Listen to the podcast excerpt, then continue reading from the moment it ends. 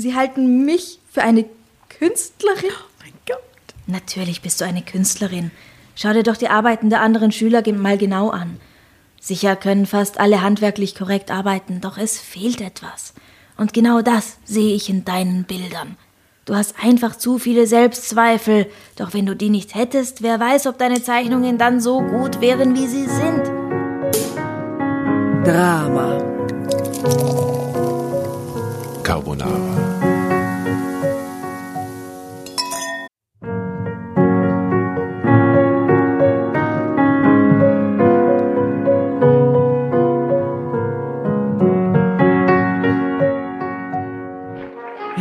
Hereinspaziert, hereinspaziert. Drama Carbonara erobert die Bühne. Kommt zur großen Drama Carbonara Podcast Revue am 15. Juni in der Kulisse Wien. Erst ein Schnitzel und ein Glaserl. Dann eine skandalöse Geschichte. Und zum Schluss ein Finale Grande. Und freut euch auf unsere Special Guests aus dem Drama Carbonara Universum. Holt euch die Tickets ab sofort auf Ö-Ticket und Kulisse.at. Kommt zu uns nach Wien und bringt eure Liebsten, eure Freunde und alle Vögel und Verwandten. Wir sehen uns, wir freuen uns. Juhu, Bussi. Bussi. Juhu.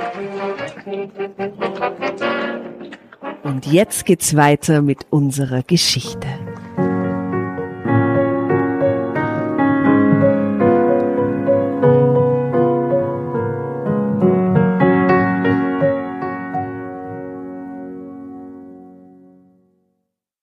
Darf's ein bisschen Mord sein, ist der True Crime Podcast aus Österreich. Mit Charme, Humor und Wiener Schmäh spricht Schauspielerin Franziska Singer über kuriose, ungelöste und längst vergessene Kriminalfälle aus der ganzen Welt. Unterhaltsam, informativ, respektvoll. Von diesen Verbrechen, Verbrechern, habt ihr bestimmt noch nie gehört. Mit dabei Dauergast Amrei Baumgartel und ausgewählte Gäste aus Wissenschaft und Kultur. Am Ende jeder Folge wartet was Schönes zum Schluss auf euch, um die besprochenen Grauslichkeiten leichter verdauen zu können. Willkommen bei Drama Carbonara. Hier am Apparat Jasna, gegenüber von mir die liebe Sekretärin Tatjana äh, und CEO äh, Asta. Servus. und unser wunderbarer Gast heute, die liebe Franziska. Servus. Hi, Servus. willkommen. Von darf es ein bisschen Mord sein. Und wir haben uns gedacht, wir lesen einfach diese Beschreibung vor von Ja. deinem Podcast. Damit ich auch weiß, worum es geht. damit du weißt, worum es geht. finde ich sehr gut. Jetzt prüfen wir dich ab ein bisschen. Gell? ähm, weil, weil so oft haben wir nicht, haben wir keine Podcast-Kolleginnen da. Und wir haben uns gedacht, das ist so wichtig. Und viele, viele, viele von den äh, Hörern da draußen werden deinen Podcast kennen. Das wäre schön. Oder kennenlernen. Oder werden ihn jetzt dann kennenlernen. Ja, also unbedingt auschecken. Worum geht's bei Darf es ein bisschen Mord sein? Ja, wie die Jasna schon sagte. ähm, ich, ja, jede Woche suche ich mir einen neuen Kriminalfall aus, der mindestens 15 Jahre alt ist und erzähle den meiner Freundin und Kollegin Amrei. Also meistens ist die Amrei dabei, aber jetzt, letztens hat sie wieder keine Zeit gehabt. Da war meine Freundin, die Kabarettistin Sonja Pickert bei mir und dann reden wir darüber, was da so passiert ist Warum diese 15 Jahre? weil ich das Gefühl habe, dass es eine Zeit braucht für die Opfer und ihre Hinterbliebenen, um da ein bisschen? Distanz. Wie bitte? Distanz. Genau, um ein Aber bisschen wahrscheinlich Distanz auch für die Familien der Täter. Auch für die Familien der Die Täter, brauchen genau, auch da hast du Zeit. auch recht. meine, das ja. ist schon Ja. Natürlich, wenn jetzt jemand ermordet wird, der dir nahe steht, oder auch wenn jemand, der dir nahe steht, mordet, Wird es auch nach so einer langen Zeit natürlich dann tut es nach heftig 15 sein, ja, Jahren auch klar. noch weh. Aber ich glaube, wenn es nach zwei Jahren oder nach zwei Monaten schon besprochen wird, Ja. ist es so, so viel schlimmer noch. Ja. Und, Und ob es dann mein- 15 oder 50 Jahre sind, das ist, es relativiert sich mit der Zeit dann, glaube ich. Also Hast du das Gefühl, der Level dass des es Schmerzes. So, ja, das ist, ähm, sind das dann Mordfälle, wo du, die du bewusst raussuchst, ähm, wo du schon ja, viel Inputs findest oder wo Mhm. schon extrem viel recherchiert wurde und wo viel Material besteht? Oder hast du auch das Gefühl, jetzt bin ich eigentlich in der Rolle, dass ich mich da ein bisschen durchforste und ein bisschen ähm, detektivisch auch arbeiten kann oder vielleicht auf Dinge komme, mhm. die seit 15 Jahren ungelöst sind oder so. Ich wollte ja eigentlich als Kind ganz gern Detektivin werden mhm. oder zur Kriminalpolizei gehen, mhm. Sherlock Holmes sein und der zweite Wunsch war aber Schauspielerin, deswegen habe ich mich dann für Schauspielerin entschieden, weil ich mir gedacht habe, da kann ich auch mal Detektivin sein und ja. muss es aber nicht jeden Tag sein sondern ich kann auch eine Stewardess sein, wenn ich mag oder so. Nicht, ja, außerdem. Also ich kann um, mir ähm. die total gut vorstellen als so eine Tatort-Kommissarin. Ja, das wäre natürlich der Traum. Total. Also wenn ich jetzt eine Geschichte, ein Tatort-Drehbuch schreiben würde, ich würde die reinschreiben, du bist toll. voll gut. Voll, voll gut. Ich finde, ähm, jemand, die Frauen... Oder so Gerichtsmedizinerin könnte ich mir auch extrem gut vorstellen. Ja, irgendwie so Wissenschaftlerin oder so auch. Ja. Aber ich glaube, du wärst einfach eine urleibende Kommissarin, so eine junge ähm, ja. ähm, und du brauchst so ein cooles Gegenüber auch. So mhm. ein, aber so ein Mann, den, den du voll super konntest. Ja, voll super gut vorstellen. Was ich gern machen würde, ist so eine Serie gibt es, soweit ich weiß, noch nicht im deutschsprachigen Fernsehen, ist so eine ähm, ja, Detektivin oder irgendwie so eine Hilfe zur Polizei, die ein bisschen crazy ist. Mhm, mh. und, und so tut, als ob sie irgendwelche telepathischen Fähigkeiten hat oder sowas. Mhm. Also aber und so aber einfach nur urgescheit ist und alles sofort rausfindet und dann mhm. sagt nur, mm, Om Shanti, äh, ich habe mhm. das gespürt. Und, und, hast du angefangen? Alle drehen voll durch, super Plot. Aber, aber ich weiß am Ende immer, wer der Täter ist und die nicht. Sehr gut. Das du weißt es immer schon ganz am Anfang, bevor es alle anderen wissen. Ja, mhm. ja, ja. Du, und was war, weil du gesagt hast, natürlich, es geht um die Distanz und die Sachen mhm. sollten jetzt nicht so aktuell, so relevant quasi sein, ja. auch aus Respekt. Ne? Aber ja. was war so der bekannteste Fall, an dem man sie einfach so grundsätzlich erinnert? Es gibt ja so Kriminalfälle, die bleiben einem im Gedächtnis. Hattest du so einen dabei schon mal? Der bekannteste in Österreich ist der Jack Unterweger, den mhm. habe ich gemacht. Und ansonsten, also ich versuche eigentlich immer Fälle zu finden, die noch nicht jeder kennt. Mhm. Es gibt wo auch du eben detektivisch arbeiten kannst. Ja, genau. Ja. Es gibt ungefähr 500.000 Podcasts, die das Thema True Crime behandeln, auch im deutschsprachigen Bereich. Und natürlich kann ich da nicht immer einen Fall finden, von dem noch niemand gehört mhm. hat, mhm. weil sehr viele, alle 500.000 hören. Mhm. Und es sind nur Aber, österreichische Fälle? Nein, nein, es sind Fälle aus der ganzen Welt. Aber das, das da stelle ich mir die Recherche wirklich äh, schwierig vor und also ich habe schon ein paar Folgen gehört mhm. und habe echt auch, also man hört, dass du dich sehr gut vorbereitest. Oh, also da ist mich. sehr, sehr viel Arbeit steckt da dahinter. Ja. Und natürlich glaube ich, ähm, ihr improvisiert schon in eurem Zwiegespräch mhm. ja, miteinander, aber man hört schon noch, dass ihr euch oder du dich sehr, sehr gut vorbereitest und das sehr viel rein recherchierst. Ja, ja es sind viele Stunden, die ich natürlich mit der Recherche verbringe. Mhm. Würdest du sagen, du hast da schon eine Expertise angeeignet in einem bestimmten Bereich durch deine Recherchen? Expertise, also Sachen, die dir immer wieder unterkommen, die du dann schon einzuordnen verstehst.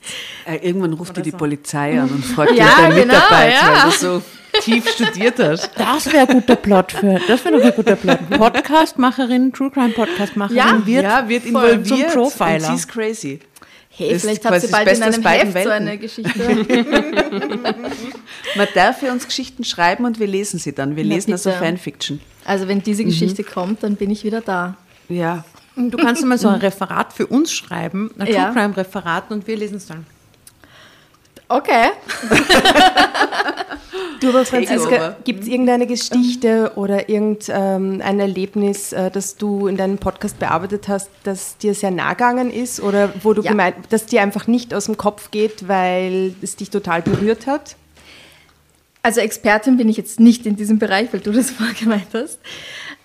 Aber das Thema Femizid ist jetzt 2021 schon ein sehr großes mhm. geworden mhm. in Österreich, leider, leider. Und deswegen habe ich zwei Folgen bislang zu diesem Thema gemacht mhm. und mich damit viel beschäftigt, viel mehr als mir dann beim Einschlafen gut tut. Mhm.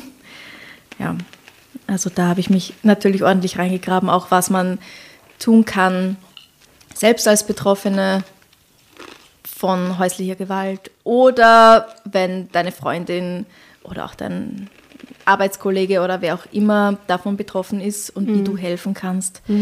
Und zum Beispiel habe ich auch eine sehr interessante Studie gefunden, wo es darum geht, dass es acht Stufen gibt, acht Stufen der Gewalt, die ein Mann durchläuft, bis es schließlich im Mord endet. Weil es ist nie einfach so von heute auf morgen, alles war happy peppy und dann plötzlich bam, So bringt er sie um. wirkt, gell, medial. So wirkt Mhm. genau. Ja, oh, er hat immer so Liebe getötet. unauffällig. Oh. Ja, aber nix. Ja, ja. Da gab es vor eindeutige Anzeichen. Kannst du diese acht Stufen kurz beschreiben, umreißen? Ich kriege jetzt bestimmt nicht alle acht zusammen, aber ein Anzeichen ist, war er früher schon so? Hat er früher schon Gewalt ausgeübt, psychisch oder physisch in anderen Beziehungen? Also Be- Beziehungen, intime Partnerschaften, wie auch immer. Ähm, dann ganz am Anfang kommt das Lovebombing, dass man viel, von außen merkt man das ja mehr, als wenn man selber drinnen steckt, dass alles irgendwie viel zu schnell geht, weil alles so super ist und so schön war es noch mit keinem anderen und oh, er liebt mich und ich kriege ständig Geschenke und Komplimente und dann zieht man auch schon zusammen. Dann geht es weiter mit, langsam zeigt er sein wahres Gesicht, aber dann bist du eigentlich schon zu tief drinnen, dann liebst du ihn schon zu sehr und äh, willst jetzt diese Beziehung nicht opfern, weil es gibt ja auch schöne Seiten.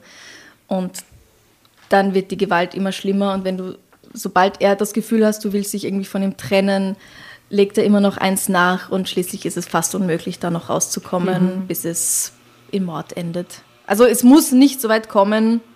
Manche leben auch bis zu ihrem Lebens, ne, bis zum Lebensende, ja. Äh, manche leben auch 50 Jahre lang in so einer Beziehung, Eben aber der, der erste Femizid, der passiert ist dieses Jahr äh, im Jänner und äh, das war in Oberösterreich, die waren beide über 70 ja, ja. und schon ewig zusammen. Ne? Also es gibt da auch kein, kein Muster, eine ge- gewisse Altersgruppe oder so. Es kann einfach. Nein, jedes Alter, egal ob du reich bist oder arm, einen Job hast oder nicht. Nationalität vollkommen egal. Ja. Das finde ich gut, dass du ähm, das quasi in deinen Podcast ähm, auch ansprichst und auch ein bisschen aufarbeitest. Und ähm, Ja. ja, Es ist halt in Österreich besonders ein großes Thema, aber das gibt es in Deutschland ganz genauso. Da gibt es die Statistik, dass jeden Tag ein Mann versucht, seine Partnerin oder Ex-Partnerin zu töten und jeden dritten Tag ungefähr gelingt. Ähm, und auch in Frankreich wurde erst letztens wieder eine Frau von ihrem Ex auf der Straße angezündet.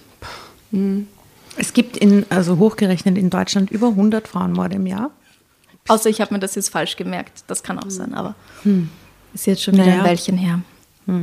Also Franziska, ähm, ich weiß nicht, wie gut du unseren Podcast Rama Carbonara kennst, aber wir haben uns entschieden, heute auch ein deepes Thema mit dir anzureißen. Ein Diebes oder ein Liebes? Ein deepes. Dieb. Oh. Weil, ähm, also ich muss zugeben, wir haben alle drei, normalerweise liest eine von uns die Geschichte und die Mhm. anderen kennen sie nicht, diese Geschichte. Wir wissen nicht, ob sie jemand von uns dran gelesen hat, weil es war, wir machen normalerweise Post-its in unsere Zeitungen und da war kein Post-it drin, aber so ein Eselsohr. Und dann Okay. bin ich mal drüber geflogen und Sehr das ist, ja, es ist äh, anscheinend schon und ich glaube, ich glaube, dass es eine gute und wichtige Geschichte ist, weil wir dieses Thema auch noch nie angesprochen haben und da geht es um äh, Angststörungen und Depressionen. Und äh, ich finde, darüber kann man auch mal reden. Es So. geht um ein verdrängtes. Sorry. Aber wir können zwischendurch auch lustig werden. Also, weißt du, die Geschichte, das, Ja, das ist es darf egal. alles sein. Das ist nur der Pfad. Was wir daraus machen, ist unser eigenes Ding. Ja. Es geht um ein verdrängtes Trauma. Äh, erzählt wird die Geschichte von. Darf auch lustig werden. Urlustig. Urlustig. Oh Gott, ich bin jetzt schon. Wollen wir nicht eine andere Geschichte lesen? Die, die arme Franziska. Na, na, na, jetzt Okay. sind wir drin. Also hier gibt- erzählt wird die Geschichte von Corinna T. 25. Ähm, es ist aus dem wunderbaren Heft ähm, Mein Bekenntnis, schonungslos, offen und ehrlich. Ja? Ähm, ich dachte, alles wäre meine Schuld. Ich kam einfach nicht mit dem Leben klar, hatte Angst vor Menschen und hielt mich für eine Versagerin. Dass das alles einen Grund hatte, für den ich gar nicht verantwortlich war, sollte ich erst später erfahren. Und? Franziska, du kannst ähm, immer kommentieren. Du kannst doch immer genau Drama Carbonara schreiben, wenn du weiterlesen möchtest. Ähm, wenn du dir was denkst, du kannst jede von uns unterbrechen, ohne unhöflich zu sein. Just do it. Das gibt's nicht. Du kannst wirklich jederzeit äh, dich einmischen, kommentieren und vor allem irgendwann Drama Carbonara schreien. Ich leg mal los, ne? Ich habe Angst vor der Geschichte jetzt. Wir machen das zurecht. zusammen. Schneid dich an. Übrigens, wir haben, falls das Trauma dann zu groß wird für uns alle, die Franziska war so nett und hat uns einen kleinen Drink mitgebracht, nämlich äh, Jägermeister, die kleinen Jägermeister-Flaschall. Ja. Äh, was ist das? Äh, Berlin 2004. 2CL. Äh, das erinnert mich an meine frühere Party-Vergangenheit. Und ich freue mich schon, wenn es wirklich sehr schlimm und traumatisierend wird, würde ich sagen, wir stoßen dann zwischendurch mit dem Jägermeister an. Ja. Das finde ich okay. Ja. Vor allem schau her, das ist mit 56 erlesenen Kräutern, Das ist Wurzeln, Blüten, Früchten, ein Elixier quasi. Ja, wunderbar. Sehr gut. Du schaust auf uns, gell? Ja, Als hätte es gewusst, dass man was Hochprozentiges brauchen hat. Na ja eben zum Verdauen sowas. Das ist gut. Mhm. Zum Verdauen des Traumas. Ja. Also.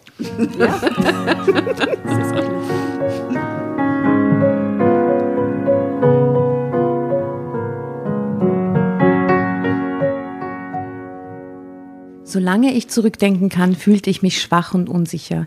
Ich war übersensibel, sagte meine Mutter immer zu mir und sollte mir doch nicht alles so zu Herzen nehmen. Leicht gesagt, es war nicht so, dass ich das nicht versuchte, doch das klappte allenfalls für ein paar Tage, wenn es gut lief. Meistens war ich schon am nächsten Tag wieder down. Ich machte mir Sorgen um jeden und um alles. Mein Vater meinte, dass es besser wäre, wenn ich keine Zeitung mehr lesen würde. Selbst die Nachrichten im Fernsehen täten mir nicht weg. gut. Das stimmt aber. Ich habe aufgehört, Zeitung zu lesen, Ja. weil es mich echt. Ich auch. Ich schaue kein Fernsehen mehr, gar nichts mehr. Na, ich schaue, naja, das tue ich schon, aber ich mache das gezielt und ich mache Ja. gezielte Pausen, weil das, was ich auch oft gemacht habe, ist, dass ich mir die Nachrichten vom Schlafengehen angeschaut habe. Da kann nämlich ich wirklich nicht einschlafen. Und dass es wirklich so gezielte Zeiten gibt, wo ich mir die Nachrichten anschaue, um einfach, oder, am aktuellen Geschehen irgendwie da quasi beteiligt zu sein. Ja. Aber dazwischendurch dir auch mal auszublenden, sonst wirst du wahnsinnig. Ja. Besonders in der jetzigen Zeit, gell? Selbst die Nachrichten im Fernsehen täten mir nicht gut.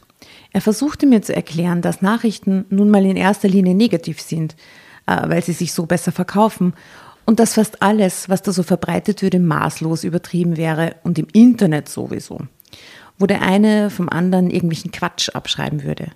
Mein Vater ist ein gebildeter Mensch und Lehrer am Gymnasium. Und auch wenn ich einsah, was er sagte, nützte mir das doch herzlich wenig.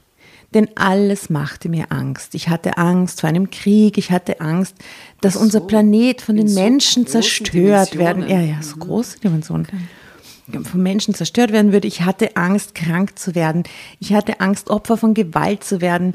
In der Schule hatte ich Angst, etwas Falsches zu sagen, ganz zu schweigen von meiner Prüfungsangst, die mich regelmäßig in Panik und Schrecken versetzte.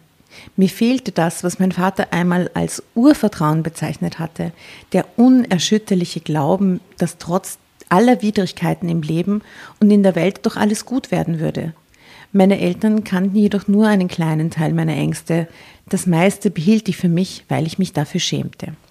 Schäm? Aha, ja. Ja, naja, wenn, wenn der Papa immer sagt, ja, es reißt die Zaum, es ist ja nichts, das hilft halt Ne, nicht. der Vater scheint sehr edukativ zu sein. Ne? Der, der erklärt ihr ständig, warum sie Probleme hat und so. Das ist jedenfalls sie, Corinna T. Schaut's mal hier. Oh, so ein Ringelshirt hatte ich auch mal. Süß, gell? Süßes Ja, Shirt. ja. Traurige Frau. Okay. In der Schule war ich schon früh als schwächlicher Miesepeter verschrien. Ich war ein Opfer, wurde ausgelacht und gemobbt. Wie ein normaler Teenager verhielt ich mich nie. Ich schwärmte nie für Jungs, weil ich glaubte, dass ich hässlich und dumm wäre Weil es Angst gehabt hat. und sich sowieso niemand für mich interessieren würde. Statt gut aussehenden Popstars zu vergöttern, floh ich in die Welt der Bücher und las so manches schwere Zeug über das Leben. Texte, die eigentlich gar nicht für mein Alter bestimmt waren. Ich ging dazu in den Bücher Halle, was schon? Ich ging dazu in die Bücherhallen und las dort Stunden herrlich Bibliotheken gemeinhin slash Bibliothek Bücherhallen.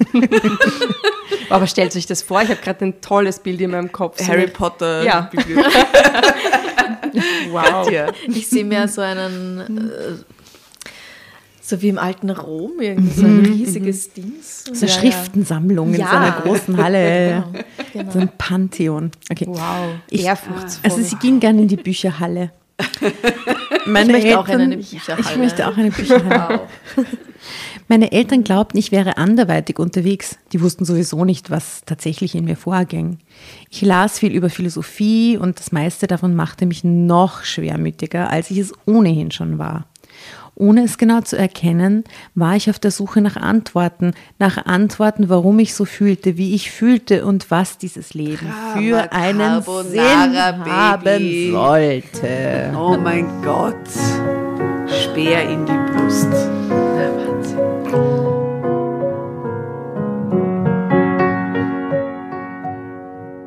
Doch vieles, was in den Büchern stand, machte alles nur noch schlimmer.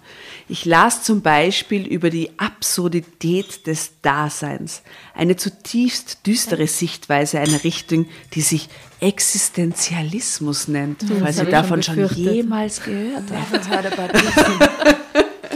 Das ist sehr geheimnisvoll, muss man sagen. Oh Gott.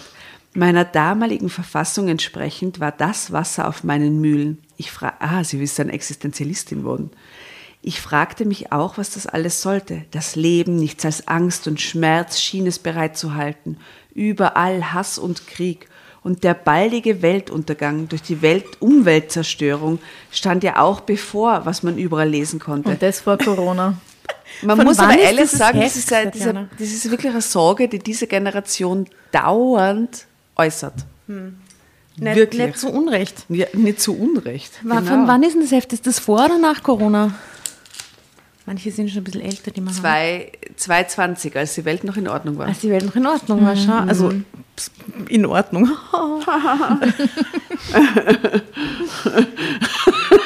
Das Alte in Ordnung. Das, das alte in Ordnung. Wo nur, wo es nur um Weltuntergang ging, aber man noch nicht genau, Genau. wusste, woran die Welt zugrunde geht. Jetzt Genau. wissen wir es, ja. Da haben wir noch an. Zombies geglaubt und jetzt.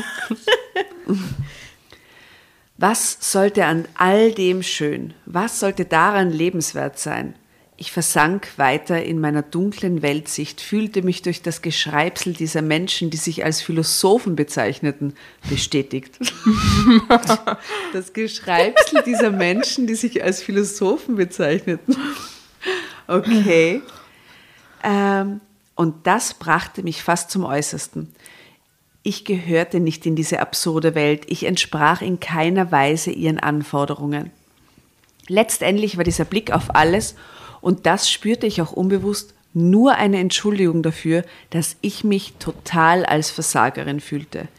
Ich hatte keine Freundinnen, kein soziales Leben, ich fühlte mich unfähig, dumm und hässlich und suchte daher nach Rechtfertigungen, das Leben an sich abzulehnen. Eine Lebenslüge, wie sie im Buche steht. Aber das änderte nichts. Es wurde schlimmer, je älter ich wurde, und der Lesestoff, den ich mir zu Gemüte führte, wurde immer schwerer. Während sich meine Alterskameradinnen mit Jungs in der Disco vergnügten, war ich allein und las etwas über die Kunst des Liebens. Ein schönes Buch, kann man ruhig lesen. Was ja Problem. wirklich toll ist und auch diese philosophischen Texte sind toll, nur es tut mir für sie leid, dass sie nicht m, zumindest eine Bezugsperson hat, eine Freundin, mit der sie darüber reden kann, oder? Der sie sich öffnet. Ja. Oder? Klingt so Aber eigenbrötlerisch. Wer in dem Alter interessiert sich für dasselbe? Ja. Es ist schwierig. ja, vor allem halt für so einen harten äh, Philosophen Tobak. Stuff. Geschreibsel, entschuldige. Ein Geschreibsel von Menschen, die sie Also so. Philosophen nennen. Genau. Männern Ja. eigentlich. Ja. Angeblich sehr bekannt. Sartre kennt anscheinend jeder. Ekel. Okay, um festzustellen, dass ich angeblich gar nicht lieben konnte, da ich mich selbst nicht liebte. Sie hat so viel Reflexion, aber jetzt erst im Nachhinein, wo sie die Geschichte erzählt, oder? Weil es passiert ja bei ihrer Entwicklung eigentlich nichts. Und noch allerhand aus meiner heutigen Sicht pseudopolitischer Quatsch, der mir das Lieben unmöglich machte. Doch die wesentliche Frage, die ich mir immer wieder stellte, war, wie sollte ich nur jemals im Leben bestehen? Zeitsprung. Sie hat halt auch so einen unfassbaren Weltschmerz. Ich meine, das kennt ja eh jeder von uns, oder? So ein bisschen so diesen, oder? Kennt ihr das? Ich kenne das nämlich. Ich kenne schon diesen Weltschmerz. Kennt ihr das nicht? Ja, in die schon. Runde so. Weltschmerz, Weltschmerz. Aber, aber nicht so lang, oder? Also es, es geht einmal irgendwie in Und so sie ist ja Höhen und Teenager, Tiefen. Oder? Da ist sie also- ein Teenager, Ach ja. so, also sie ist 24, als sie es erzählt. ja. Okay. Ja, ich meine, es ist halt schon eine harte Zeit für viele. Und wenn es da ganz allein dastehst und aber wie haben hat sie erzählt, warum sie sich nicht für irgendwas anderes interessiert? Einfach weil ihr Hirn so äh, ge, wie sagt man das auf Deutsch? Auf Angst gepolt ist. Ja, danke. Weil die Depressionen einfach da sind, weil die Verknüpfungen in ihrem Hirn irgendwie sagen, gescheißen. Ja, das kann schon sein. Ja, okay. Wenn man viele Ängste hat, oder? Dann hat man Ängste vor, vor Räumen, Ängste Ja, vor ja. zu vielen Menschen, die beieinander stehen. Äng- Wahrscheinlich, wenn so angstbeladene Person ist, ist es gar nicht so leicht, sich zu ja, bewegen. ja, sicher. Und Ja. vor allem, wenn sie halt so flüchtet vor allem anderen, fällt es halt auch niemandem auf. In der Schule wird es wahrscheinlich ebenso, wie sie gesagt hat, eh gemobbt und nicht beachtet und dann ist sie eigentlich ziemlich alleine. Somit fällt es auch niemandem so wirklich auf, dass sie da so äh, quasi einsinkt in sich. ja, dass es immer schlimmer wird noch. Ja. Okay, der nächste Satz ist motivierend. Wir hoffen, es wird besser. Okay. Corinna, das sieht super aus. Ich habe jetzt gerade schon auf den Jägermeister hingeschaut. Also, wirklich? Ich glaube, Ist den brauchen wir erst später. Nein, Ich nein, jetzt warten wir. Vielleicht können wir ja noch auf sie anstoßen. Ja, vielleicht. maybe. Ach komm, wiegelte ich ab. Und das war keine falsche Bescheidenheit. Wer hat das gesagt? Meine Zeichnung war doch allenfalls mittelmäßig. Wart, das werden wir hoffentlich gleich Das erfahren. war der Kunstlehrer. Corinna, ich weiß wirklich nicht, warum du dein Licht immer unter den Scheffel stellst. Du hast wirklich großes Talent. Ja, was glaubt ihr, wer hat's gesagt? Ja, die Mutter, oder? Die, Der Worte, Vater. Ich habe schon gesagt, der Kunstlehrer. die Worte meiner Mutter Ah. klangen ja wirklich toll. Doch ich konnte ihnen keinen Glauben schenken. Das, was ich hier gezeichnet habe, war nicht toll. Sie wollte mir bestimmt nur schmeicheln, weil ich ihre Tochter war. Das ist der ganze Jammer, dass die Dummen so sicher sind und die Gescheiten so voll Zweifel. Sehr wahr. Ja, ist ja was für eine kluge Weisheit. Vor allem, wie alt ist sie? 14? Ja, na, das sagt die Mutter zu ihr. Ach so, aha. ja, mit Könntest du- ja mit der Hand auf 17, der oder? Schulter. Ha? Da, da ist sie schon äh, 17. Also ich weiß nicht. Ja, ungefähr. Wir schätzen halt nur, sie sagt es Ähm, nicht. aber liebe Franziska, wir haben ja ein äh, Gästebuch. Ja. Und äh, vielleicht kannst du da nachher so eine Weltschmerzzeichnung reinzeichnen. Geht, geht das vielleicht? Oh oh. Nach dem Jägermeister geht alles. Hervorragend. Aber du musst es dir merken, weil Die, die Weltschmerz, ja, äh, du, mach ich. auch nach dem Jägermeister weiß ich es nicht so, ja, ich mache weiter. Drama Carbonara Baby. So.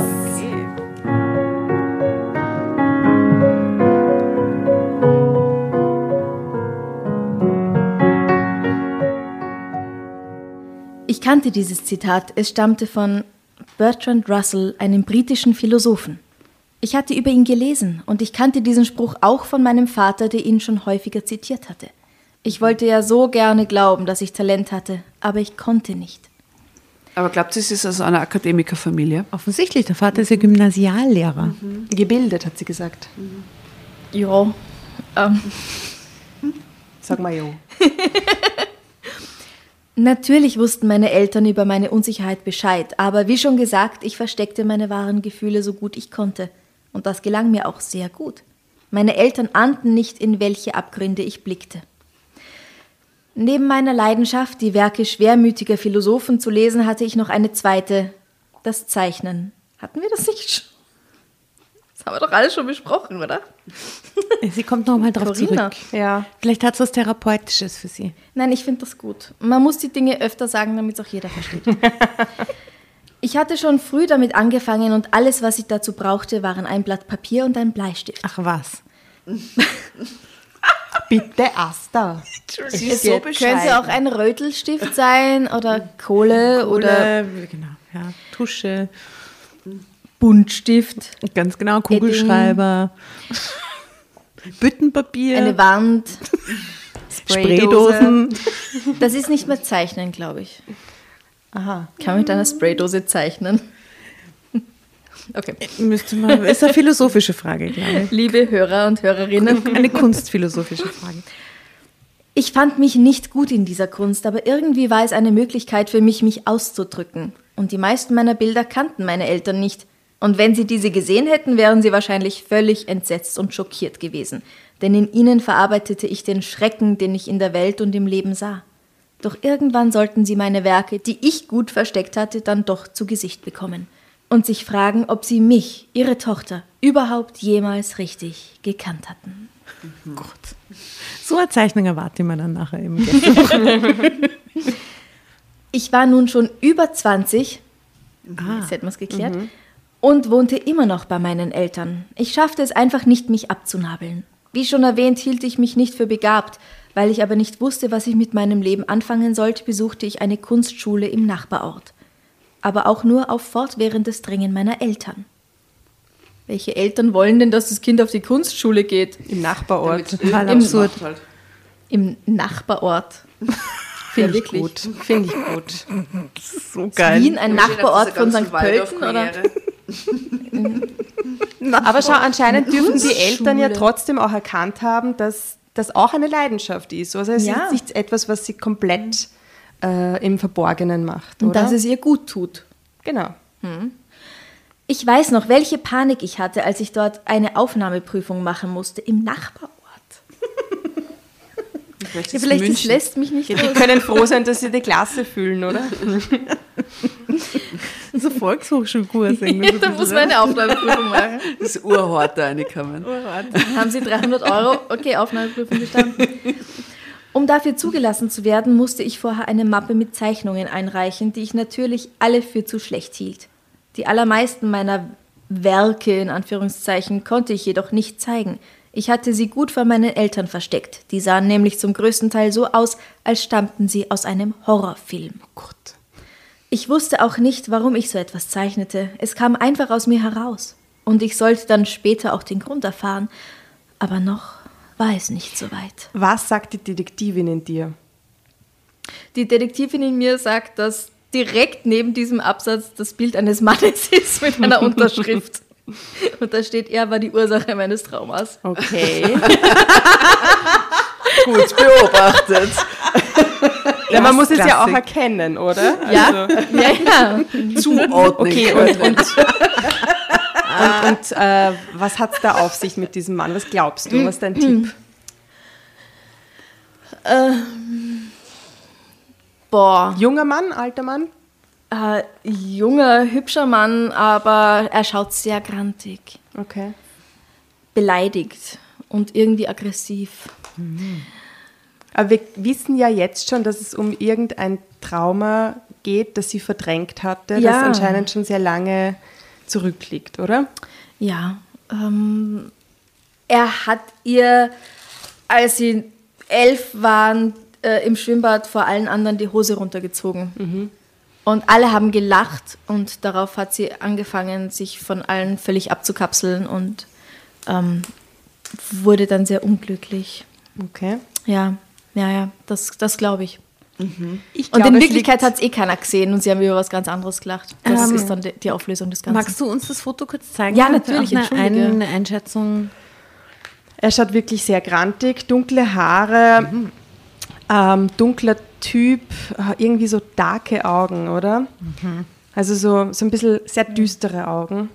Ähm, er hat verschränkte Arme und äh, ist, ja, Trägt ein weißes T-Shirt. trägt ein weißes T-Shirt und es ist ein, eine Mischung, so ein Blick aus beleidigt sein und äh, angsteinflößend, oder? Mhm, ja, ja. Äh, Ich glaube, dass die Ursache ähm, ein bisschen weiter zurückliegt, weil ich erinnere mich, dass am Anfang, äh, dass sie über ihr Urvertrauen spricht. Und da hat sie gemeint, dass ihr dieses Urvertrauen fehlt. Und das schließt eigentlich immer darauf zurück, dass es irgendwas in der frühen Kindheit war. Oder? Also schon so mit vier. Na, bis drei, sagt man eigentlich. Noch Wenn du quasi früher, bis wow. drei eine sichere, sichere Bindung hast zu deinen äh, Eltern oder auch nur einem Elternteil, dann kann man quasi dieses Urvertrauen, äh, dann ist das halt gut ausgeprägt. Außer es läuft was schief, dann. Das ist jetzt noch furchtbarer als alles, was ich mir vorgestellt habe. ja, eigentlich schon. Gell? Shit. Schauen wir mal. Gut. Ich glaube, also, es ist irgend so ein Kinder, tatsächlich Kinder, Kindertrauma, Kindergeschichte. Irgendwas, was wir jetzt vielleicht gar nicht als so hardcore einordnen würden, aber was sie Ja. völlig aus der Bahn geworfen hat. So. Ähm, ich wurde auf jeden Fall an der Schule angenommen und sollte dort zur Illustratorin ausgebildet Na, werden. bravo, oh, gut. Voll gut. Ich hatte das große Glück, dort auf eine sehr nette Lehrerin zu treffen. Frau Schamoni, eine schon betagte Dame und eine richtige studierte Künstlerin. Oh, da haben wir was für unsere Playlist. Rocco Schamoni. Liebe ich sehr. Der Mond geht auf und die Erde geht unter. Love it. Passt sehr gut. Frau Schamoni nahm mich behutsam unter ihre Fittiche und zum ersten Mal sah ich einen Lichtblick in meinem Leben. Ich fasste Vertrauen zu ihr und sie war die erste Person, mit der ich über meine Ängste redete. Sie hatte mich zum Tee zu sich nach Hause eingeladen. Zu meiner Verblüffung gestand sie mir, dass es ihr sehr lange ähnlich ergangen wäre und dass es erst im Alter nachgelassen hätte, aber nicht vollständig. Ähm, wie alt ist Frau Schamoni? 45. Na okay, dann mache ich keine Stimme. Ja, ich glaube älter. Also ich stelle sie mir älter vor. Also ich- bei mir ist sie schon über 55. Aha. So. Ja, ich stelle mir eine ältere Dame vor. Ja, doch, Jetzt spüre ich den Druck. Wo ist die Stimme, Franziska? Ein bisschen rauchig. Frau Schamoni. Ich kann dich so gut verstehen. Frau Schamoni hat sehr viel geraucht. Sagte sie. Vielen Künstlern geht es so. Doch sie beziehen kreative Kraft aus ihrer Situation. Und das tust du auch. Ich sah sie verblüfft an. Sie halten mich für eine Künstlerin? Oh mein Gott. Natürlich bist du eine Künstlerin. Schau dir doch die Arbeiten der anderen Schüler mal genau an. Sicher können fast alle handwerklich korrekt arbeiten, doch es fehlt etwas. Und genau das sehe ich in deinen Bildern. Du hast einfach zu viele Selbstzweifel, doch wenn du die nicht hättest, wer weiß, ob deine Zeichnungen dann so gut wären, wie sie sind. Dein, deine gesamte Persönlichkeit mit allen Zweifeln, Ängsten und Schwächen ist es, die sich in deinen Bildern widerspiegelt. Und hat die jetzt die Bilder schon Deine gesehen? Seele.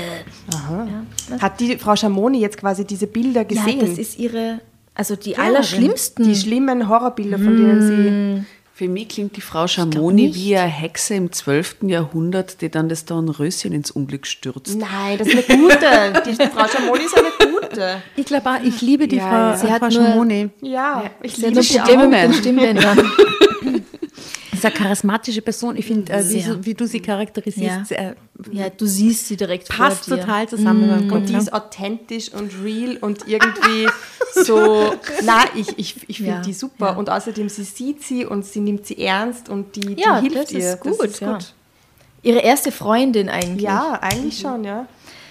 Sie nahm meine beiden Hände und drückte sie.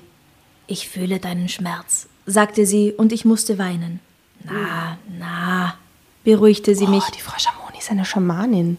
Sag ihr das so? Ja, Schamonianin. Na, weil die sehen ja quasi auch die Seelen in allen, oder? Ja, ja. Okay. Der Josef Hader hat an der Stelle gesagt, wie seid denn ihr drauf? also, tu da keinen Zwang an. Wir haben es schon gehört. Aber wir sind halt voll drinnen gerade. Ja, ich auch. Ähm, also, ja, na, na, beruhigte sie mich. Weißt du, was ich gern wüsste? Ich sah sie mit verweinten Augen an und schüttelte den Kopf. Du hast doch sicher noch mehr gezeichnet. Bilder, die du niemandem gezeigt hast, oder? Ich sah sie wieder an und nickte dann.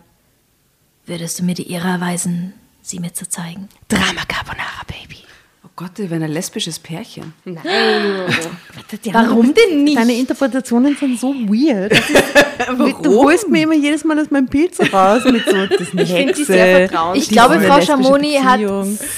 Das ist die hat Therapeutin. sehr struppiges, viel zu rot gefärbtes Haar mit grauem Ansatz. Brille auch, gell? So eine Hornbrille. Ja, die aber meistens an einer Kette vor ihrem großen Busen herumbaumelt. Ach, so gut. Aber sie riecht sicher urgut. Ja, So nach Räucherstäbchen und, Und Kaffee. Zigaretten. und Lavendel oder so.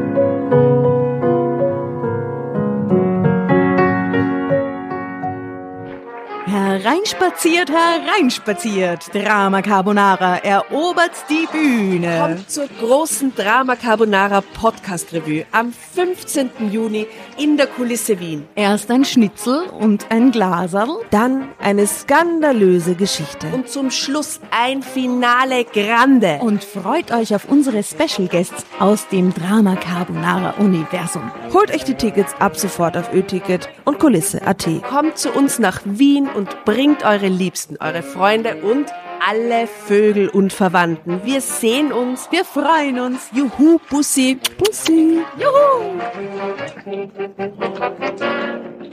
Und jetzt geht's weiter mit unserer Geschichte.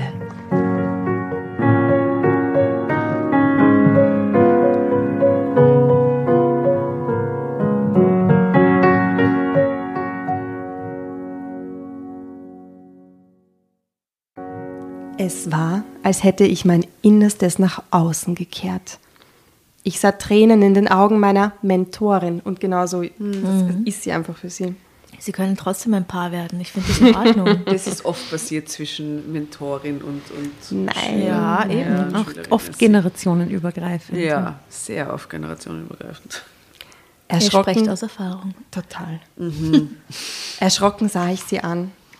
Ich, ich weiß, stotterte ich. Die sind schrecklich, furchteinflößend. Sie schüttelte den Kopf. Sie sind einfach großartig, aber was ich mich frage, Wie bitte? Wer spricht? Die Mentorin. Sie sind einfach großartig, aber was ich mich frage. Frau Schamoni sah mich nachdenklich an. Da muss etwas mit dir passiert sein. Etwas Schlimmes. Ich schüttelte den Kopf.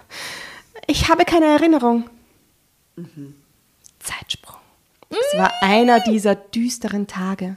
Der Himmel grau und es regnete Bindfäden. Ich hatte sehr schlecht geschlafen, war etliche Male aufgewacht und hatte gegrübelt. Und am Morgen erwachte ich mit Bauchschmerzen. Obwohl es sich nicht wirklich um Bauchschmerzen handelte. Ich nannte dieses Gefühl nur so. Es war ein Druck in meiner Magengegend, den ich fast jeden Morgen hatte, mal schwächer, mal stärker. Wenn ich dann aufstand und abgelenkt war, legte es sich meist etwas, doch an diesem Tag war das Gefühl so intensiv, wie ich es schon lange nicht mehr erlebt hatte. Ich wälzte mich hin und her und glaubte, es nicht mehr aushalten zu können. Ich musste immer wieder an Frau Schamoni denken. Es war jetzt schon zwei Monate her, als ich in der Schule bekannt, als in der Schule bekannt gegeben wurde, dass sie plötzlich verstorben war. Aha. Was nach zwei Monaten wird bekannt gegeben, dass sie verstorben ist? Ja, die ist so. Na, wahrscheinlich lange im Krankenstand und so und irgendwann haben sie dann gesagt, okay, jetzt ist sie verstorben oder so. Na. Weißt du, woran ich gleich denke? Mord. Nein, aber dass sie halt zwei Monate nicht? niemand gefunden hat und dann. Ja, ja, das habe ich auch gedacht. Aha, okay. Ja, Wir, haben, vorher off-air über ähm, äh, Body Farms. Bo Body Farms gesprochen. An, das, an das habe ich sofort gedacht, Entschuldigung. Ach Gott, nein, die arme Frau Shami Mu- Muniani. Oh nein. Ich kann gar nicht sagen, was für ein Schlag das für mich war. Corinna, hast du verschlafen? hörte ich meine Mutter und schreckte hoch. Du kommst noch zu spät. Ich dachte an die Schule, wir hatten jetzt eine neue Lehrerin. Die machte allenfalls Dienst nach Vorschrift und eine Künstlerin konnte man sie auch nicht nennen. Ich wusste nicht mehr, was ich dort noch sollte. Und überhaupt war mir alles gleichgültig geworden. Frau Schamoni hatte mich aus dem Sumpf gezogen und nun war ich wieder dabei zu versinken. Meine Depression war übermächtig geworden und ich fühlte mich nur noch wie betäubt und vor allem völlig allein. Heute frage ich mich, warum ich nicht mit meinen Eltern darüber gesprochen habe, ihnen schon früher reinen Wein über meinen seelischen Zustand eingeschenkt hatte. Ja, weil die eh nur sagen, reiß dich zusammen. Und irgendwas Ist ja zitieren. ganz klar. Vielleicht wäre dann alles anders geworden und ich hätte nicht zum Äußersten gegriffen. Aha, wir, wir nähern uns am Selbstmord, oder was? Es ist die letzte Na wohl Seite. kaum, weil sie wieder die Geschichte aufschreibt. Ja, aber vielleicht ein, ein nicht geübter. Also. Als ich im Krankenhaus aufwachte, saßen meine Eltern an meinem Bett. Oh nein. Nein. Meiner Mutter liefen die Tränen die Wangen herunter. Mein Liebling, warum hast du das getan? fragte sie mich. Lass sie, sagte mein Vater, mache bitte jetzt keine Vorwürfe. Dann sah er mich an und nahm meine Hand. Ich war noch beduselt und langsam kehrte die Erinnerung zurück. wie ich nachts ins Bad gegangen war, die Hände vor meinem Bauch gepresst, weil der Schmerz so stark war, wie ich Mutters Tabletten gesehen hatte und einfach nicht mehr weitermachen wollte. Ich hatte eine ganze Handvoll unter dem Wasserhahn heruntergespült, dann war ich zurück ins Bett gegangen und hatte auf das Ende gewartet. Irgendwann war ich bewusstlos geworden, aber dann plötzlich erwacht. Eine unerträgliche Übelkeit war in mir aufgestiegen und Panik. Ich schrie wie am Spieß und plötzlich standen meine Eltern im Raum. Scham stieg in mir auf, als die Erinnerung wiederkam und ich die beiden an meinem Bett sitzen sah. Alles wird gut, flüsterte mein Vater und gab mir einen zärtlichen Kuss auf die Stirn. Mach dir keine Gedanken. Dann kam ein Arzt herein und sagte, dass ich Ruhe brauchen würde. Ein paar Tage später holten mich meine Eltern zurück nach Hause. Dort erzählte ich ihnen zum ersten Mal, was in mir vorging, solange ich denken konnte. Und ich zeigte ihnen auch die Bilder. Ich sah, wie sich meine Eltern anschauten, schockiert und dann so, als ob sie etwas verstehen würden. Einige Tage später kam dann mein Vater in mein Zimmer und bat mich, mit ins Wohnzimmer zu kommen. Man müsste mir etwas erzählen. Drama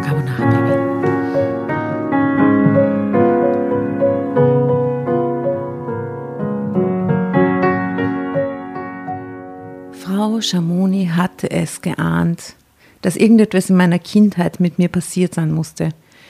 Nun erfuhr ich die ganze Geschichte. Ungläubig vernahm ich, dass meine Eltern nicht meine leiblichen waren, sondern dass ich von ihnen adoptiert worden war.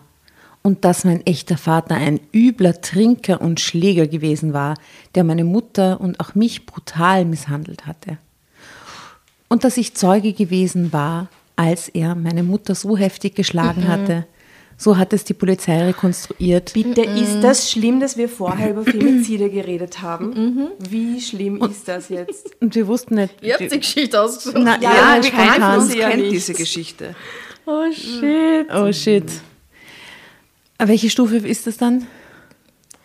Äh, acht? Die, die, die geschlagen, wo, wo sie misshandelt wird? Ach so, ich. Äh, drei aufwärts. Das ist erst drei aufwärts. Naja, aber Naja, kann also ja sein, dass drauf an. das kann ja sein, dass sich, die, dass sich das jahrelang gezogen hat, kann aber auch Ja, sein, ja. dass das kurz vor der ja, Eskalation war, oder? Genau. Eskalation ist Stufe 5. Moment, Moment, Moment. Ich habe den Satz noch nicht fertig gelesen. Und dass ich Zeuge gewesen war, als er meine Mutter so heftig geschlagen hatte, so hat es die Polizei rekonstruiert, dass sie stürzte, auf den Wohnzimmertisch aufschlug und sich dabei so schwere Kopfverletzungen zuzog, dass sie vor meinen Augen starb. Bitte, wie arg ist das?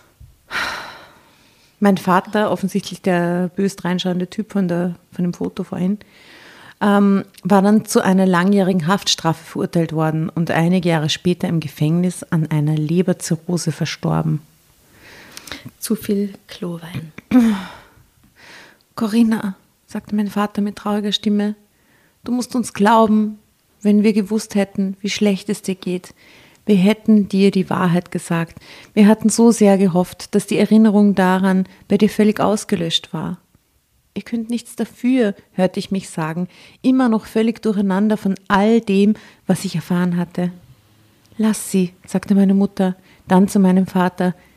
Sie muss das erst einmal verarbeiten und sie hatte recht. In meinem Kopf rotierte alles. Zeitsprung. Und ich befürchte, es ist ein kälter Zeitsprung. Heute geht es mir besser. Aha, ein Kälterzeitsprung. Mhm. Was ist ein kälter Zeitsprung? Das ist der Kälter Verlag und die machen so absurde Sprünge durch die Zeit, wo dann plötzlich alles wieder gut ist. Okay. Wo dann etliche Jahre vergangen sind. Nobody knows, was eigentlich Heute dann passiert lebe ist. ich in einem Häuschen mit Vorgarten. Und ich bin Illustratorin. Aber sie ist ja jetzt 24 oder 25 und da war sie schon Anfang 20. Also Ja, okay, dann sind vielleicht eben maximal vier Jahre vergangen jetzt, oder? So. Also Ja, ist eh Gott lang. sei Dank geht es ihr heute besser. ja, das erleichtert mich sehr gerade. Mit der Wahrheit allein Na war warte, es Drama Carbonara, Baby. Dort, dort, dort, gib her. Ich brauche was Positives jetzt.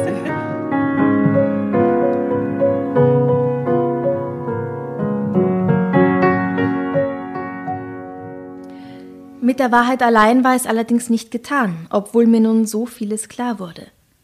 Meine Eltern besorgten mir eine Therapeutin, mit der ich nach und nach mein Trauma verarbeitete. Ich habe zwar immer noch Ängste, doch meine tiefen Depressionen sind nach und nach verschwunden. Mein Beruf füllt mich aus und macht mir viel Spaß. Ich arbeite jetzt als Illustratorin in einem Buchverlag und bin sogar schon für eine meiner Arbeiten ausgezeichnet worden. Und ich habe mir ein kleines Häuschen mit Vorgarten gekauft. Ja. Nein, aber das Allerbeste, ich habe jetzt endlich auch einen Freund.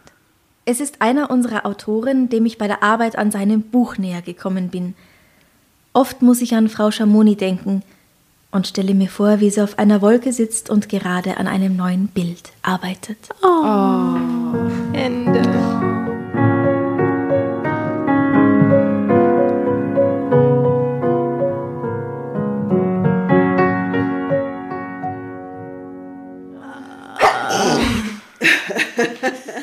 Gesundheit. Das, sagt ist immer ein schöner Abschluss. Ja, daraufhin ein Jägermeister, oder? Jetzt brauchen wir Aber Jägermeister. ist euch aufgefallen, dass die Tatjana die Geschichte besonders gut gefunden hat? Du hast kein einziges Mal gelesen. Doch? Hast doch, hat sie. Ah, Schon okay. gelesen. Aber sie hat es nie gelesen. Ist euch das aufgefallen? Liebe Ist dir etwas aufgefallen, was so nicht passiert ist? Prost jedenfalls. Prost. Lass uns gemeinsam das Trauma verarbeiten. Ja. Gott. Hey, wow, Prost.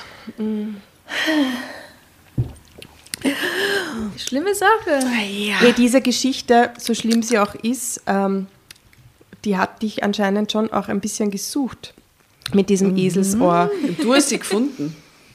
Ja, aber ich, ja, ja, das wird auch seinen Grund haben, warum ich sie Du gefunden bist habe. einfach in Wahrheit eine Schamanin, Jasna. Ja. Eine Schamonin. Ja, eine Eine Schamonin. Schamonin, du bist das am Weg dorthin. Ähm, nein, ich finde das wirklich, ich, also die Geschichte war schon sehr spannend und sehr Ja. interessant. Ja, Bist Wahnsinn. Sehr, bist sehr traurig. Hättest du es gerne ja was ich bin anderes sehr lesen? traurig. Oh je, oh je. Ja. Aber schau mal, dir dürfte dieses Thema ja auch ein Anliegen sein, wenn du das in deinem Podcast behandelst. Und deswegen, ähm, es ist ja so, wie du am Anfang gesagt hast, es ist, äh, es ist natürlich leichter, so Happy-Peppy-Themen zu lesen und sich auch im Alltag und im Leben damit zu befassen. Und Eine das ist ja auch ein Grund. gewesen. Ich sag's ja. Der Abend kommt noch. Du darfst noch gerne ein bisschen bei uns bleiben. Aber das ist ja auch ein Mitgrund, warum äh, dieses Thema auch so stillgeschwiegen wird. Weil Ja, es ist ein hartes Thema. ist. Es ist ein beschissenes Thema. Angst ist scheiße, Depression ist scheiße Mhm. und auch äh, Femizide sind scheiße. Aber ich finde es einfach gut, darüber zu lesen und zu reden und das. Ähm, sich damit zu befassen. Und deswegen finde ich es eigentlich Ja. gut, dass der Kelter Verlag auch einmal so eine Geschichte geschrieben hat. Ich finde das auch Ähm, gut. Das ist, genau. also es geht ja oft schon auch um irgendwelche ähm, Sexgeschichten bei euch. Na, aber ich finde es auch gut, dass da jetzt nicht nur solche Geschichte, äh, solche Geschichten drin sind. Ähm, oder ich- hier nichts war mir wichtiger als meine Figur. Peinliche Begegnung, Mutters Freundin, meine Kundin. Ja, ich liebte beide Geschlechter, ist alles wichtig und alles gut, aber ähm, weil mit so einer Geschichte werden sich einige identifizieren können und darum ist es sehr, sehr gut, dass auch so eine furchtbar traurige Geschichte da, da Und drin vor ist. allem in der jetzigen Zeit, also wir, wir lesen das jetzt Anfang Mai, die Folge also wird jetzt ein bisschen später ausgespielt, also ihr hört es etwas später, aber momentan ist in Österreich das Thema äh, Frauenmorde leider Gottes traurigerweise in den letzten Tagen war sehr stark in den Medien vertreten, weil nicht nur ein Mord passiert ist, sondern dann vor ein paar Tagen noch ein, ein Doppelmord sogar. Und Österreich leider Gottes die Spitze anführt, was Frauenmorde betrifft. In also der das EU. ist in der EU, was eine entsetzliche Statistik ist, finde ich. Und so der, ein kleines Land. der ich mir gar nicht bewusst war. Und es ist jetzt schon die Frage auch von, auf von politischer Seite, wie steht man so einem Thema gegenüber? Ne? Wie kann man, was kann man wirklich an Präventivmaßnahmen Ja. tun? Was ist gesellschaftliche Prägung, die man natürlich nicht von heute auf morgen los wird? Ja? Frauenbild, Rollenbilder und so. Das kann man auch durch Präventivmaßnahmen nicht von heute auf morgen alles beseitigen. Aber was ich gut finde und was ich feststelle, und ich hoffe, es bleibt in sozusagen in unseren Köpfen und, und, und verschwindet dann nicht wieder, was ja oft bei so Themen, die oft medial ausgeschlachtet werden, wenn sie halt aktuell sind und dann regen sie alle auf und jeder hat Meinung dazu und dann sind sie plötzlich irgendwie wieder weg und poppen halt irgendwann später wieder auf, wenn wieder was passiert.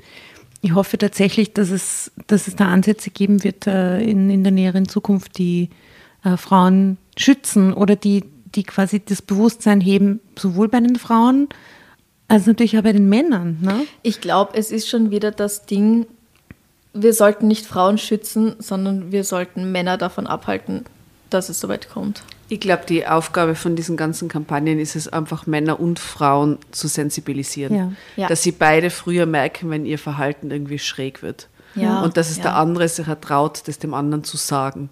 Schon einmal rechtzeitig und früher. Oder Ich sich glaub, ins Außen zu grad. wenden, ne? Also g- Wenn's dann was Schutzsuche schlimm betrifft. Ist. Aber ja, vielleicht ja. kann man es auch schon vorher irgendwie durch. Und es geht ja nicht darum zu sagen, oh, Männer sind böse, Nein. überhaupt nicht. Auch Männer erfahren Gewalt, auch Männer werden von ihrer Partnerin geschlagen und so weiter. Aber darum geht es halt nicht, weil Gewalt von Männern an Frauen ist ein Riesenthema. Gewalt von Frauen an Männern findet statt. Brauchen wir nicht drüber reden, das findet statt. Also reden wir drüber. es ist nicht so ein Thema. Und ähm, dass Gewalt von Männern an Frauen in einem Mord endet, das ist jetzt dieses Jahr schon über zehnmal passiert. Dass Gewalt von Frauen an Männern in einem Mord endet, das kommt so gut wie nie vor. In einer Beziehung, das Und es sind lauter Beziehungstaten. Es sind lauter Ehepaare es ist, oder Ex-Beziehungspartner. ja, Ähm, aber meistens sogar sind die Leute nur zusammen. Also ich habe mir diese... Oder in Trennung. in Trennung Ja, und ich, ich habe mir diese Statistiken die Woche, oder Statistiken, aber diese einzelnen Fälle angeschaut diese Woche, weil ich wissen wollte, wann ist das passiert, wo ist Mhm. das passiert, wer waren die Täter, was waren die Hintergründe. Und es ist bunt gemischt in allen Altersgruppen, es ist bunt gemischt in allen Gesellschaftsgruppen, es ist bunt gemischt in allen Bundesländern. Es sind davon, glaube ich, acht Fälle österreichische Täter, drei mit nicht österreichischem Hintergrund. Ähm, es, es ist quasi mehr oder weniger repräsentativ für die Gesellschaft, in der wir da sind. Es passiert überall und es sind aber meistens innerhalb von bestehenden Beziehungen, wo es natürlich schon drunter und drüber geht, aber die sind noch verheiratet. Also das sind und, und 70 war, glaube ich, äh, 71 war der älteste und in den 20ern die jüngsten so. Also es ist es ist einfach ähm, furchtbar. Ja. Franziska, sorry, dass das so, ein, so, ein, so, eine Schwere bekommen hat, irgendwie diese Sendung, aber es ist auch ein wichtiges Thema. Ja. Und bei allem Halligalli und Spaß und Blödsinn und Trash, den wir machen, glaube ich, ist es auch wichtig, dass ab und zu die ernsteren Töne oder die, die, die solche eben, besonders solche wichtigen Themen äh, bei uns vorkommen dürfen. Aber was Schönes zum Schluss, ich mag deine Stimme total gern, wenn du Toll. liest. Du hast so toll gelesen. Wunderschön, wunderschön, wirklich total angenehm Großartig. und äh, deine Frau Schamoni werde ich nicht vergessen. Ja, die Frau Schamoni ist jetzt schon eine Legende, wirklich. Ja, richtig gut. Es war wunderschön, dass du da warst. Hört Ja, rein in Dank. Darf's ein bisschen Mord sein. Es gibt jeden Montag eine normale Folge und jeden Donnerstag eine Folge Extrablatt, die man ganz normal bei Darf es ein bisschen Mord sein hören kann. Und da besprechen wir auch aktuellere Themen. Ja, also checkt auf jeden Fall aus, äh, Franziskus Podcast. Wir werden alles ähm, verlinken, auch auf unserer Seite. Äh, auf Instagram und Facebook. Ihr findet uns unter Drama Carbonara. Und äh, gibt's du, du bist auch auf allen Plattformen zu finden, Insta, Facebook. Ja. Und da darf es ein bisschen Mord Ja. sein. Aber jetzt machen wir schon noch trotzdem was Schönes zum Abschluss. Okay, was machen Wünsch wir? dir was. Ähm, Zombie-Apokalypse. Weil wir, weil das irgendwie heute schon gefallen ist. Wie überlebst du in einer Zombie-Apokalypse? Ich, ich sag was Grausiges, Ich weiß die bring alle Essen. Okay. Du bringst den Zombies Essen? Ja, ich bring den Zombies Essen. Okay. du So praktisch, sie können mich nicht kühlen. Du versorgst die Zombies. Ich, ich bringe ihnen Essen. Urgescheit. Ja. Wie überlebst du es? Ich überleb's durch meine hohe Intelligenz und mein vollgetanktes Auto, das vor der Tür steht. Weil du ja CEO bist. Genau. Gut, aber der Tank ist irgendwann leer. Was machst du dann? Äh, dann suche ich mir ein anderes Auto, das irgendwo liegen geblieben ist. Na, ich glaube, ich wäre jemand, der tatsächlich ähm, durch seine äh, Pragmat äh, pragmatische Lebensweise überleben würde. Ich glaube, ich würde mich so durchschlagen. Also ich sage jetzt das, was mir als erstes eingefallen ist, und zwar, ich steige auf den höchsten Berg und meditiere. Aha. Urgut, Jasna. Wahnsinn. Das ist, also ich meine, du musst erst dorthin kommen, weil wir sind gerade in Wien. Ja, ich habe ein vollgetanktes Auto, nehme die mit, Jasna. Setzt sie am Großglockner ab. Während ich frische Haxen serviere. Gehirn. Zombies brauchen Gehirn. Ähm, ich finde deine Idee sehr gut mit dem Berg, weil ich glaube nicht, dass auf dem Berg viele Zombies sind.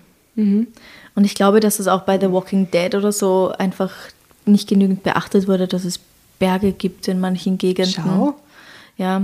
Okay, ich allerdings nehm dich wächst mit. halt allerdings wächst halt auf Bergen auch nicht so viel. Also wovon sollst du dich dann wieder ernähren? Naja, ich nehme die Tatjana mit, weil die versorgt uns dann. Okay. Die ich hat dann schon- Menschenfleisch. Also ich glaube, das ist auch nicht so. Ja, aber du bist der Bergfex, du kannst am am Berg gut Ja, überleben. das stimmt.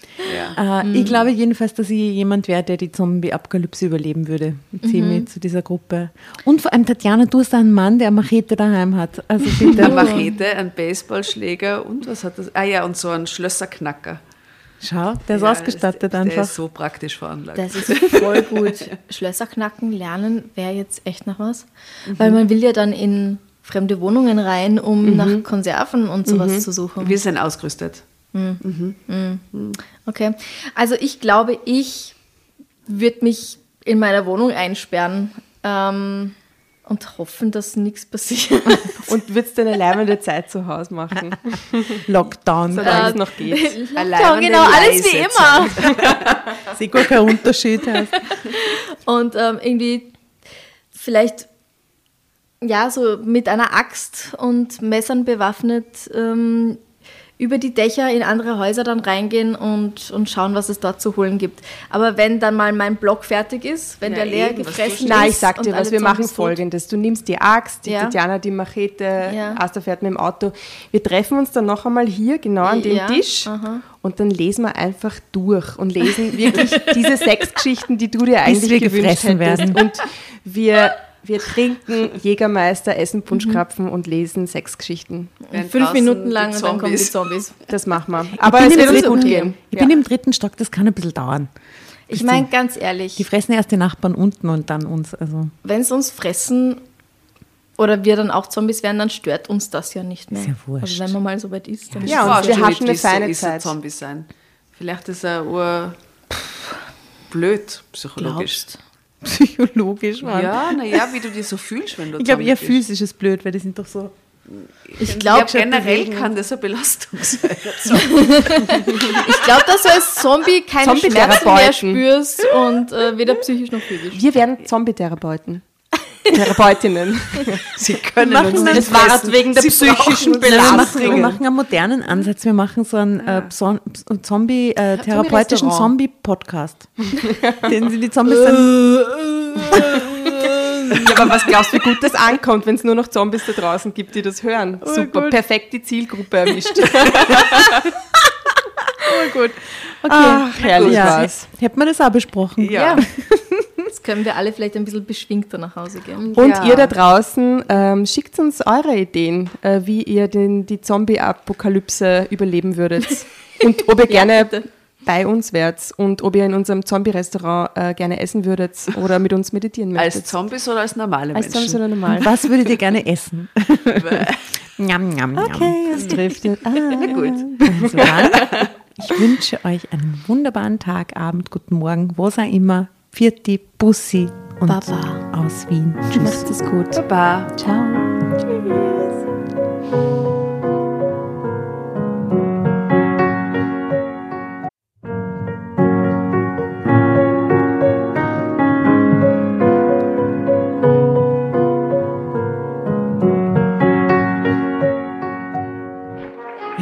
Hereinspaziert, hereinspaziert. Drama Carbonara erobert die Bühne. Kommt zur großen Drama Carbonara Podcast Revue am 15. Juni in der Kulisse Wien. Erst ein Schnitzel und ein Glaserl. Dann eine skandalöse Geschichte. Und zum Schluss ein Finale Grande. Und freut euch auf unsere Special Guests aus dem Drama Carbonara Universum. Holt euch die Tickets ab sofort auf Ö-Ticket und Kulisse.at. Kommt zu uns nach Wien und bringt eure Liebsten, eure Freunde und alle Vögel und Verwandten. Wir sehen uns, wir freuen uns. Juhu, Bussi. Bussi. Juhu. Und jetzt geht's weiter mit unserer Geschichte.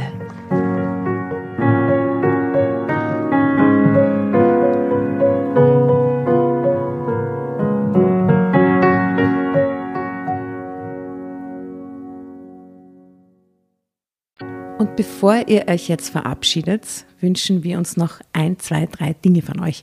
Und zwar erzählt euren Freunden, euren Omas, euren Tanten von uns und folgt uns auf Instagram und Facebook äh, oder schaut vorbei auf www.dramacarbonara.at, um alle dramatischen Wendungen aus erster Hand mitzuerleben. Falls ihr noch nicht dazu gekommen seid, abonniert uns auf Apple Podcasts und Spotify und schreibt uns eine gerne Bewertung. Wir freuen uns darüber wie wahnsinnig und für andere Hörerinnen ist es auch eine tolle Entscheidungshilfe. Und zuletzt, helft uns bei der Recherche. Die Hefte gibt's in jeder Trafik und wir freuen uns über eure Fundstücke in unserem Podcast Drama Carbonara laut und kommentiert vorzulesen. In diesem Sinne, ciao, Bussi, Baba und Viert euch!